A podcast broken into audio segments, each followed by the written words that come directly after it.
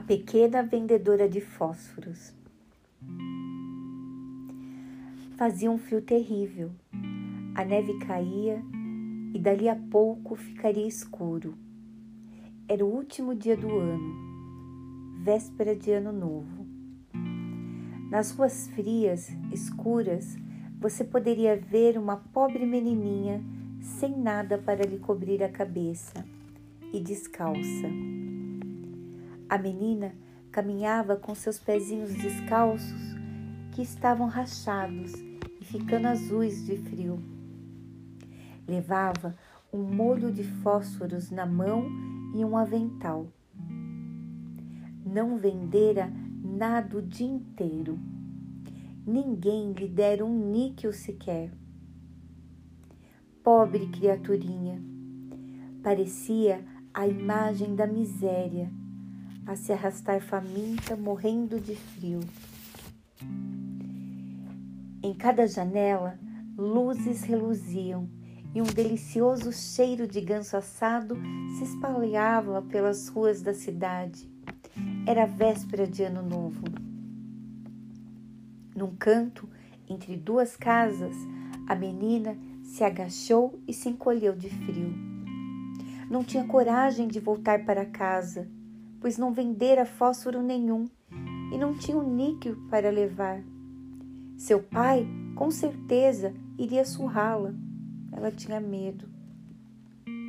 O frio era tanto que suas mãos estavam quase dormentes. Ah, talvez acender um fósforo ajudasse um pouco.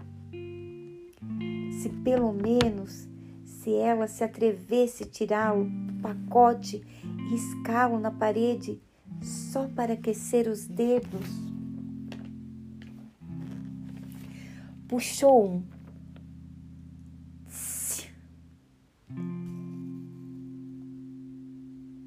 como ele espirrava enquanto queimava. Surgiu uma luz clara, como uma vela quando colocou a mão sobre ele.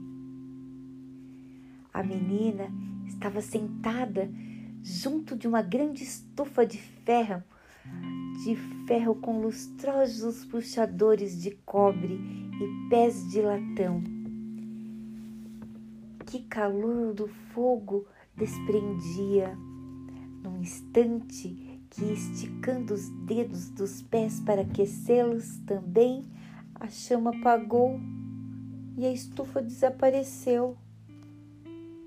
Lá ficou ela, com o toco de um fósforo queimado na mão. Riscou outro fósforo contra a parede. Ele explodiu em chamas e a parede iluminada ficou transparente como um véu. Ela pôde ver direitinho dentro da sala, onde sobre uma mesa coberta com uma toalha branca estava posta uma porcelana delicada. Bem ali podia-se ver um ganso assado fumegante recheados com maçãs e ameixas.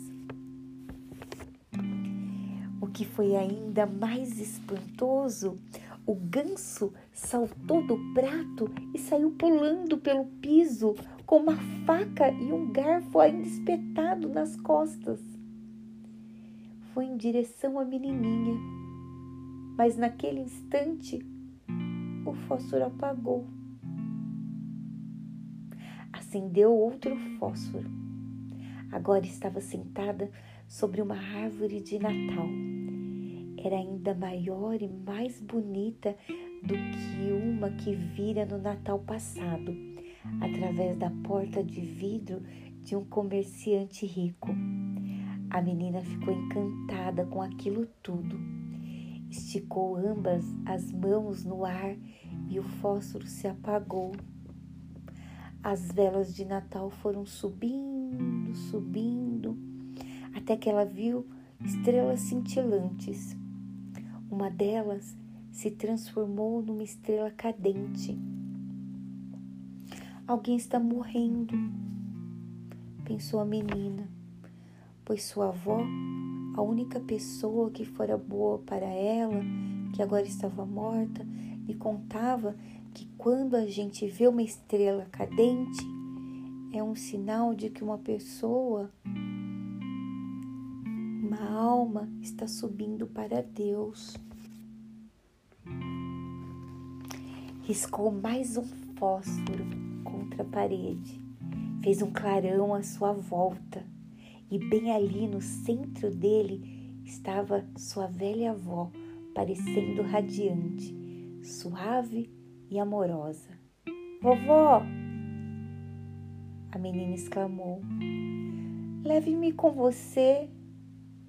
Sei que vai desaparecer quando o fósforo apagar, como aconteceu com a estufa quentinha, com o delicioso ganso assado e com a árvore de Natal. Mas que depressa ela acendeu todo o molho de fósforos. Tal era o desejo de conservar sua avó exatamente ali onde estava. Sua avó tomou a menina nos braços e elas voaram em um esplendor e alegria cada vez mais alta acima da terra, para onde não há frio, nem fome, nem dor. Estavam com Deus. Na madrugada seguinte, a menina jazia em, enroscada entre duas casas, com as faces rosadas e um sorriso nos lábios. Morrera congelada na última noite do ano, do ano velho. O ano novo despontou sobre o corpo congelado da menina que ainda segurava fósforos na mão, um molho já usado.